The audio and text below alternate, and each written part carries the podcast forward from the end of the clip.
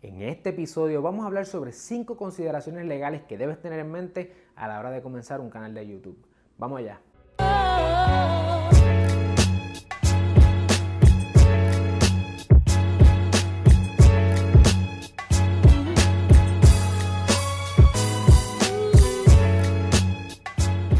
Saludos familia, yo soy el licenciado Alexiomar Rodríguez, fundador de Cirlo y una de mis pasiones es ayudarte a establecer, crecer y proteger tu negocio. Por eso en este canal encontrarás contenido semanal sobre propiedad intelectual, empresarismo y la industria del entretenimiento. Si te gusta nuestro contenido, dale like, suscríbete a nuestro canal y mantente conectado con nosotros dándole la campana para que no te pierdas ni un solo video. Y si nos estás, y si nos estás siguiendo por formato podcast, book, danos follow, no importa la plataforma de podcast que estés escuchándonos, pero te pedimos que vayas a Apple Podcast para que allí nos dejes un cariñito también. Muchas personas quieren comenzar canales de YouTube y cada vez más las personas están interesadas, los creadores de contenido, en poder compartir su contenido con otras personas. Ahora, montar un canal de YouTube, si bien es cierto que es tan fácil como tener una cuenta Gmail eh, y poder montar el canal, la verdad es que desde el punto de vista legal hay cinco cosas que tienes que saber.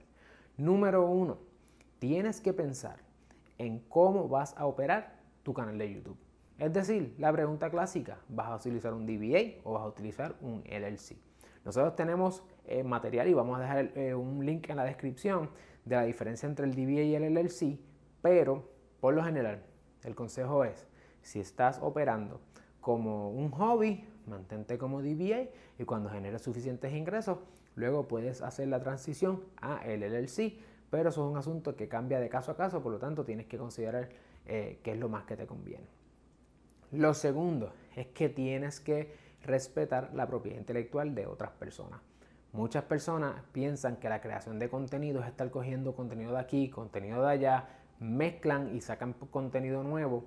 Eso eh, te expone a violaciones de derechos de autor, violaciones de derechos marcarios, si estás usando las marcas de otras personas, eh, puedes estar violentando el derecho a la imagen propia de otras personas si lo que salen son imágenes, nombres, fotos de otras personas. Tienes que tener mucho, mucho cuidado a la hora de crear tu contenido, que no estés violentando los derechos de otras personas. Esto me lleva al tercer punto y el tercer punto es que tú necesitas asegurarte de proteger tu propia propiedad intelectual. Es decir, cuando tú comienzas a crear tu contenido, tú tienes que tener en mente que eso que estás creando es propiedad intelectual. En ese proceso creativo, tú tienes que pensar cuál va a ser el nombre de mi canal de YouTube, que el nombre que yo vaya a escoger sea un nombre que yo pueda proteger en el futuro para propósitos de marca. Eh, vamos a dejarte también eh, enlaces en la descripción para que aprendas y estés consciente de cuáles son los procesos para escoger un buen nombre protegible bajo el derecho de marca. Pero es importante que pienses en eso. Es importante que pienses que en el arte del banner de YouTube, o el arte de los thumbnails, el contenido que vayas a poner en la descripción, lo que vayas a decir en el video, si vas a utilizar algún tipo de imagen en el video, es importante que toda esa información y todas esas obras creativas las protejas. Eh, si vas a tener un diseñador gráfico que te ayude, es importante que tengas algún tipo de contrato para asegurarte de que el diseño que esa persona haga sea en beneficio tuyo y tú seas el dueño o la dueña de esa propiedad intelectual. ¿Por qué? Porque si no, hemos explicado en videos anteriores y en episodios anteriores que entonces ese contenido es de esa persona y no necesariamente es tuyo. Al igual, si necesitas utilizar imágenes, si necesitas utilizar música y tú no puedes crearla o no puedes contratar a alguien para que te la cree, la segunda opción que tú puedes hacer es licenciar. Es decir, pedirle a alguien prestado esa canción o ese arte, esa obra creativa a través de una licencia escrita. Eh, como quiera, en, esta situación, pues muchas veces uno dice, bueno, pero ¿para qué yo quiero eso? Este, me va a salir más caro yo estar pidiendo permiso por escrito y que alguien me licencie, pagar quizás regalías o pagar, que sería una, un porcentaje eh, en dinero o pagar un lump sum, un pago de cantazo por tener esa música o ese arte prestado. La tercera opción sería, en este caso, tú buscar en internet non-copyrighted music o non-copyrighted fotos o arte. Eso lo que quiere decir es que en Internet hay páginas que permiten que tú puedas utilizar esas fotos como Unplash, Pexels, que en SoundCloud hay gente y artistas en YouTube mismo, hay gente que colabora con otras personas creando material, poniéndolo a la disposición de los demás para que otras personas lo utilicen. Ojo, asegúrate que los términos y condiciones de esas páginas web establezcan cómo tú puedes utilizar esas obras creativas, porque de lo contrario puedes estar dándole un uso que la persona que está licenciándotelo a través de esa plataforma web, mm, eh, quizás ese uso no es el que esa persona pues está permitiéndote. Igual si vas a utilizar licencias de Creative Commons, que son unas licencias específicas, eh, es importante que mires a ver qué tipo de uso le puedes dar. El 4, la cuarta consideración es que tienes que hacer los disclaimers. En muchas ocasiones, cuando nosotros estamos hablándole a otras personas y el material es de naturaleza educativa, hay personas que van a actuar de conformidad a lo que escucharon y no entienden que esto es material educativo e informativo y que no pretende jamás ser un consejo legal en el caso nuestro y en el caso de una persona de finanzas o en el caso de una persona que está en salud, que esto no son consejos, ¿verdad? Nosotros no estamos dando un judgment, porque un judgment, un, consejo, eh, pasar juicio sobre algo, requiere tener unos hechos de frente. Y por eso es que nosotros siempre hacemos en, en nuestras distintas páginas. Y yo aquí en los videos hago siempre el disclaimer a través del banner que esta información es una información puramente educativa y que tú eres responsable de consultar con un abogado que puede que no esté de acuerdo con lo que yo estoy diciendo o puedes consultar con otra persona, eh, un CPA, un asesor de finanzas, un médico, que esa persona te diga si a tu caso particular se puede hacer una cosa o se puede hacer la otra. Tú tienes que hacer ese disclaimer también para que la gente se asegure, ¿verdad? Para que tú por lo menos te puedas relevar hasta cierto punto de responsabilidad y decir, mira, yo estoy diciendo esto de manera educativa, Tú no te has, yo no me hago responsable en este caso, esta sería tu posición, ¿verdad?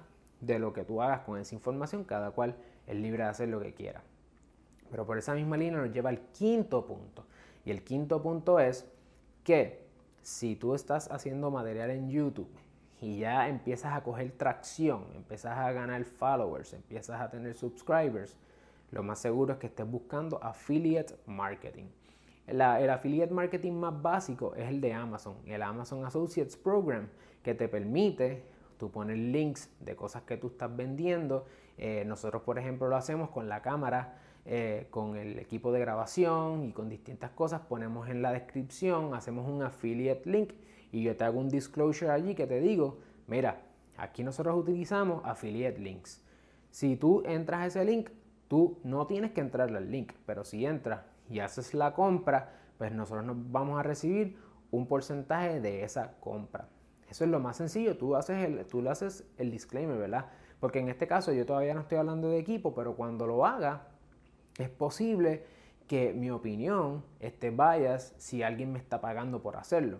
Y ya hay, hay influencers que se están metiendo en problemas por estar dando opiniones y que parecen ser eh, objetivas cuando no lo son porque alguien les paga, ya sea les paga en productos o les paga en servicios o les paga de alguna manera, ¿verdad? En costos de oportunidad para que esa persona opine. Hay que tener mucho cuidado y hay que hacer los appropriate disclosures, particularmente cuando estás haciendo affiliate marketing.